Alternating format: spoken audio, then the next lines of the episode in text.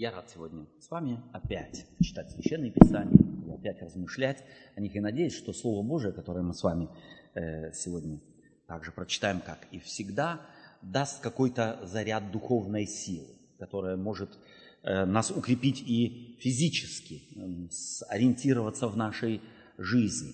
Сосредоточиться, может быть, на самом деле где-то на главном, что откроет мне Слово Божие, чего мне, может быть, не достает – посмотреть на себя через увеличительное стекло именно священных писаний, не своих каких-то оценок, потому что они у нас всегда, что касается нас, то они очень э, такие благостные. Что касается других, там мы пожестче.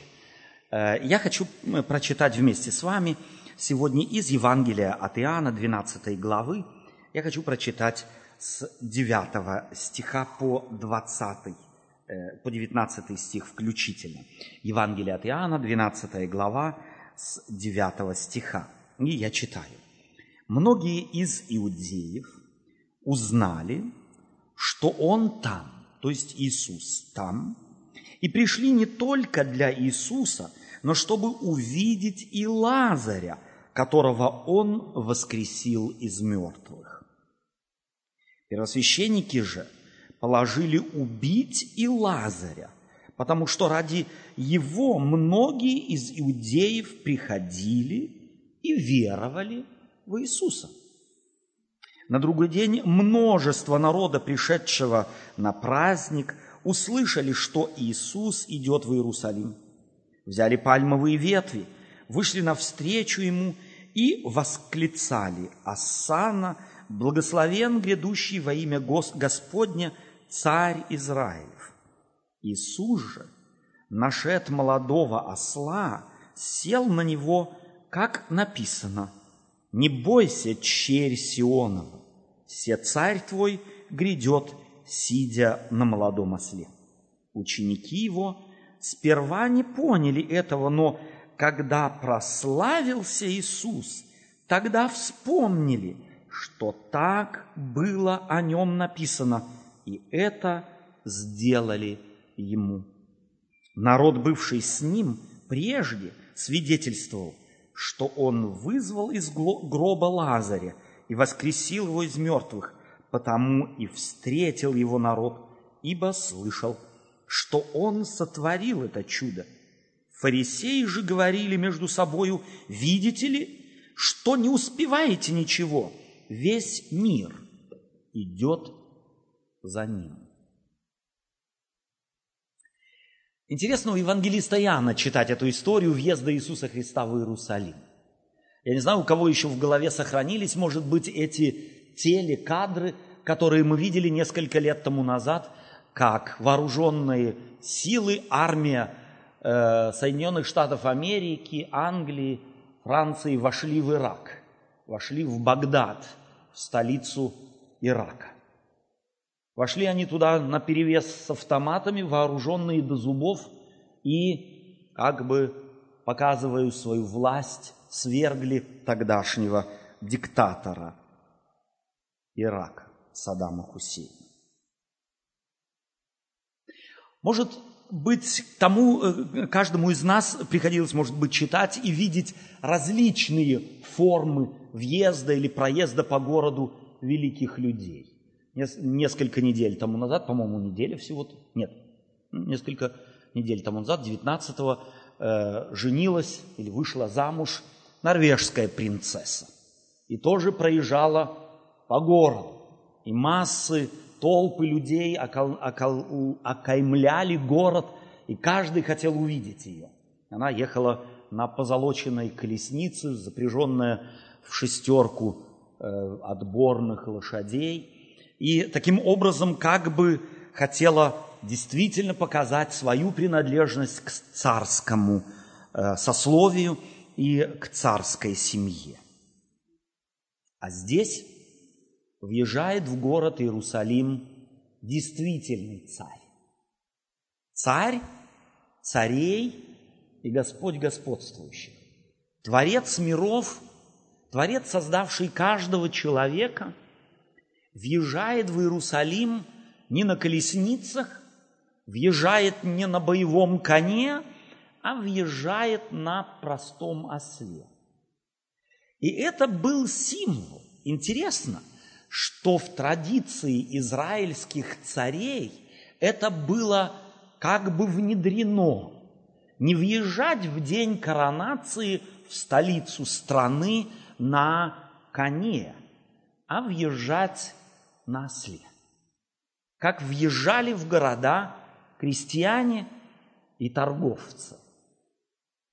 Иисус Христос этим хотел продемонстрировать, что Он не едет, чтобы не идет и не въезжает в Иерусалим, не въезжает в столицу, чтобы взять ее силой. Иисус Христос въезжал в эту столицу иудеев, которой гордились иудеи, как тот, кто вез с собой поклажу, как вез с собой товар, драгоценный товар, который хотел предложить жителям этого города, символически, естественно, и всем населявшим этот мир людям. Потому что Иерушалаим, город мира, Иерусалим считался и сегодня еще считается в духовных кругах, в кругах верующих людей символом столицы мира, которую когда-то создаст Бог. Создаст Иисус Христос. И вот Иисус Христос въезжает в Иерусалим. В противоположность кесарям, которые практиковали то же самое, въезжать в столицу со своими войсками, с пленными и с трофеями, которые они взяли на войне. Иисус Христос въезжает в Иерусалим со своими трофеями. Трофеи его, воскрешенные из мертвых, исцеленные, больные, ходящие, хромые, видящие, слепые, слышащие, глухие, это было, были его трофеи. Накормленные, голодные люди, люди, у которых, которым он вернул мир души и которым вернул надежду на доброе, не только в будущем, но и здесь, в этом мире, будучи Иисус Христос, решал проблемы людей. Иисус Христос въехал в Иерусалим не как князь, а как слуга. И именно это являлось и является по сегодняшний день главной характерной чертой Бога, Творца Вселенной и Спасителя мира. Бог его главная цель в мире – это служить людям. Так в самый тот момент, когда Адам и Ева сделали выбор против Бога, протянули руку к запретному плоду и потеряли что-то, потеряли свет, одежду, которая их, да, в которую они были одеты как символ творения – увидевшие это, спрятались. Иисус первым, Бог был первым, кто пошел им навстречу. Он был тот, кто позаботился о том, чтобы прикрыть их наготу. Кто это делает? Это не делают князья, это делают слуги. Точно так же, когда несколько позже, после грехопадения, Адам, э, прошу прощения, Каин, э, Каину грозило, грозил грех взять верх над ним. Бог был первым, кто пришел к нему, предупредил его и, служа ему, говорил, смотри, у дверей грех лежит, ты господствуй над ним. Он как бы подсказывал, он как бы служил ему, он хотел ему помочь, поддержать и не дать катастрофе случиться. Дальше мы видим, Бог выбирает Авраама. Авраам ничем не мог бы заслужить того преимущества, чтобы быть избранным Богом, живя в Уре Халдейском, будучи таким же идолопоклонником, как все, весь его дом и все его окружение, он был избран Богом. Просто так. Бог взял и избрал Авраама. И делает Авраама своим партнером апогеем вот этого обнаружения партнерских взаимоотношений между Богом и, Авраамом э, можно э, увидеть, когда Бог идет разрушить Содом и Гомор. И в Библии повествуется, что Бог говорит, могу ли я не сказать Аврааму, что я намерен сделать с Содомом и Гоморой, ибо я его избрал, чтобы через него благословлены были все племена земные. И Бог докладывает Аврааму о своих намерениях. И в Библии говорится, и стоял Бог перед Авраамом.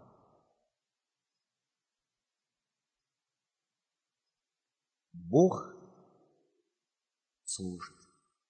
А позже Бог побежит за э, оболгавшим своего брата, своего отца Иакова. Тот в страхе не знает, где спрятаться, где преклонить голову, думая, что за ним уже гонится брат, и вот настигнет его, уничтожит его. Бог является ему во сне и показывает ему лестницу, соединяющую небо и землю. И обещает ему благословить его. Бог бегает за людьми. Бог настигает людей не врасплох для того, чтобы им воздать по их немощам, по их слабостям, по их грехам, а буквально желая служить им. И этот же Бог много столетий спустя, став человеком, воплотившись, вочеловечившись, начнет умывать ноги своим ученикам. Умыв ноги своим ученикам, он потом, обращаясь к ним, скажет, вы называете меня Господом и Учителем, и правильно делаете, ибо я точно то. Он никак не отрекается от своего сана, от своего титула, от своего положения. Я являюсь Господом и Учителем. Это ему было понятно. Если бы Иисусу Христу было непонятно, кто, кем он на самом деле является, а это ему стало понятно уже очень рано – еще когда в 12-летнем возрасте родители его потеряли в Иерусалиме, и настигший его, нашедший его, говорит мама ему, чада, что ты сделал с нами, то Иисус говорит им, ему, разве ты не знаешь, что мне надлежит быть в том, что принадлежит отцу моему? И отец его, Иосиф, хлопает глазами, и мама ничего не поймет. Иисус Христос очень рано понял, кто Он. И вместе с тем его скромность, его дух служения везде был самым главным орудием, которым он побеждал зло, побеждал ненависть, побеждал последствия греха. Вы называете меня Господом и Учителем, и правильно делаете, ибо я точно то – это повествуется в следующей главе Евангелия от Иоанна. Мы читали в 12 главе, а то, о чем я говорю, повествуется в 13 главе. Как бы завершая цикл служения роду человеческому, Иисус Христос въезжает в Иерусалим как слуга, как торговец, как тот, кто предлагает свой товар людям даром – предлагает просто так, не навязывая, не заставляя, не порабощая человека и делая его зависимым от себя. Таков Бог. Главная характерная черта Бога – это служить людям. И опять возвращаюсь к этим словам Иисуса Христа, который говорит, если я Господь и Учитель умыл ноги вам, то и вы должны, говорит он, умывать ноги друг другу. И продолжая говорит, кто из вас хочет быть большим, да будет всем слугой. И теперь я спрашиваю себя, и хочу этим вопросом, чтобы каждый из вас сам себя спросил. Когда ты въезжаешь в свою квартиру после работы – будучи мужем или женой, когда ты приходишь домой, будучи родителем, папой, мамой, кем ты въезжаешь в дом? Как слуга Или как князь. Я сказал, а это еще не сделано. Сколько можно ждать? Как кто ты идешь по миру? Если ты дитя Божие, если ты дитя Иисуса Христа, если ты с Богом заключил завет через крещение, кем ты все еще являешься? На кого ты больше похож? На князей, завоевывающих города? Или на слугу, который несет дары Божии даром? Любовь, радость, мир, долготерпение, благость, милосердие. Что несем мы с собой? Оружие ненависти, претензий, обиды, оскорбления? На чем мы въезжаем? С кем бы мы больше должны бы или могли бы себя сравнить? Интересно, что в 16-17 столетии во времена реформации верующие люди, постигшие Евангелие, очень часто рисовали Иисуса Христа, въезжающего в Иерусалим на осле, а рядом папу римского, въезжающего на тройке. Кем ты въезжаешь в твой мир? С кем бы ты, на кого бы ты больше походил в твоей жизни? Как муж, как жена, как мама, как папа, как коллега, как просто идущий по тротуару, едущий в автомобиле в гуще других. Кем ты себя мнишь? С кем ты бы себя, заглядывая глубоко в сердце, сравнил? Кому ты ближе – к въезжающему на осле, без претензий на помп, или все-таки с претензиями на особенность твоей персоны? Я ведь что-то значу или нет? Иисус, будучи владыкой Вселенной, мог служить и этим показать свое величие. Величие неба как раз и заключается в том, что человек, пронизанный эгоизмом, пронизанный претензиями к служению другим, чтобы другие служили ему, что такой человек способен когда-то постепенно начинать служить другим. к Иисусу тогда тянулись многие люди.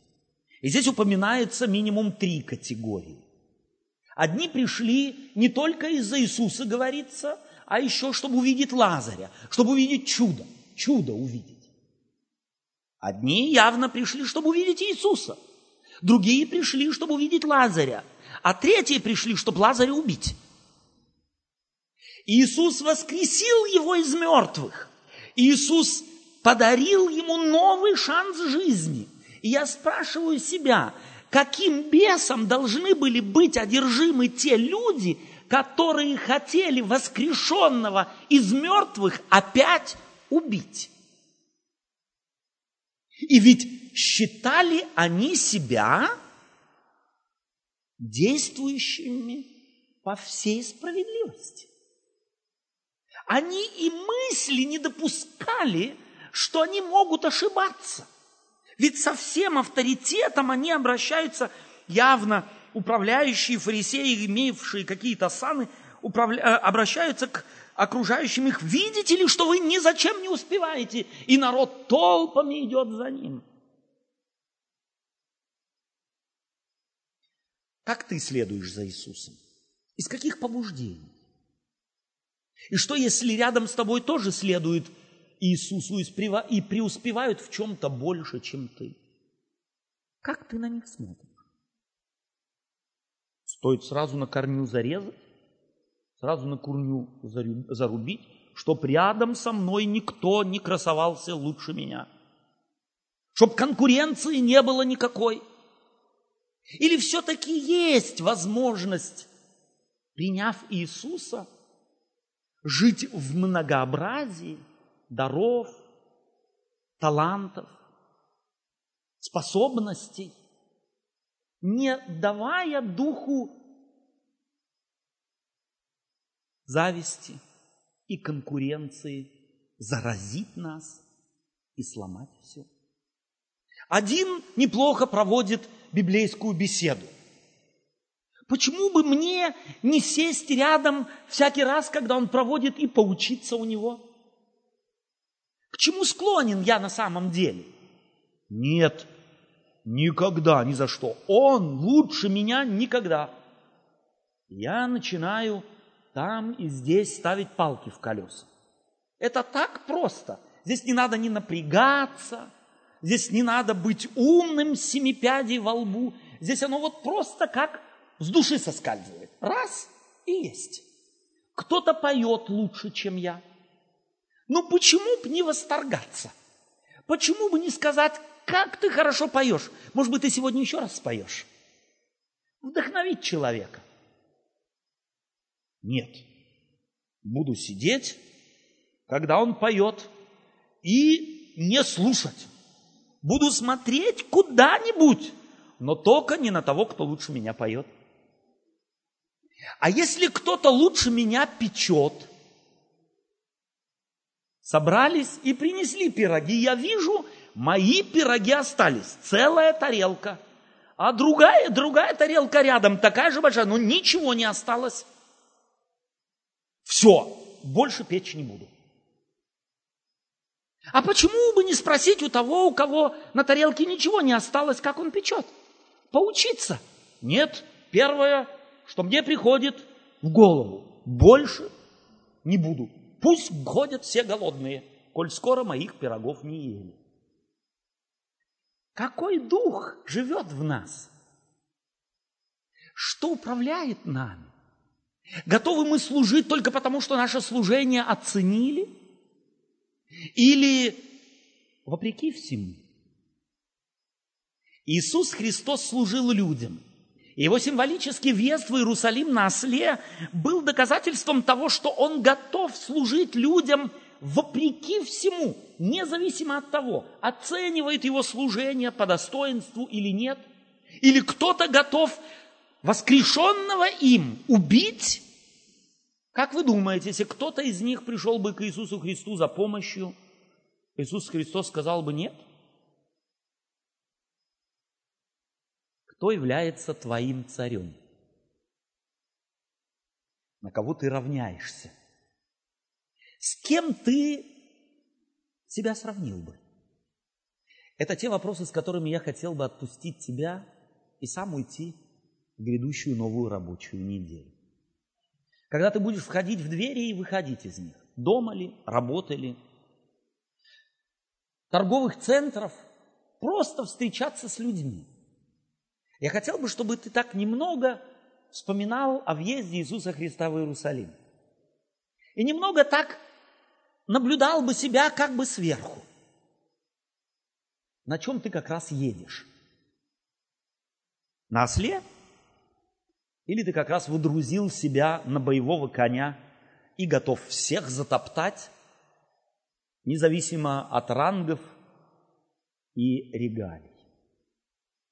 Пусть эта история сопровождает нас в грядущую неделю и поможет нам, может быть, все чаще спускаться с коней и садиться на ослов. Символ служения символ готовности подать руку помощи, независимо от того, симпатичен мне человек или нет, достоин он моего, моего взгляда, моей помощи или нет. И искать возможности, а не причины. И пусть Бог нам, въехавший в Иерусалим на осле, в этом поможет. Аминь.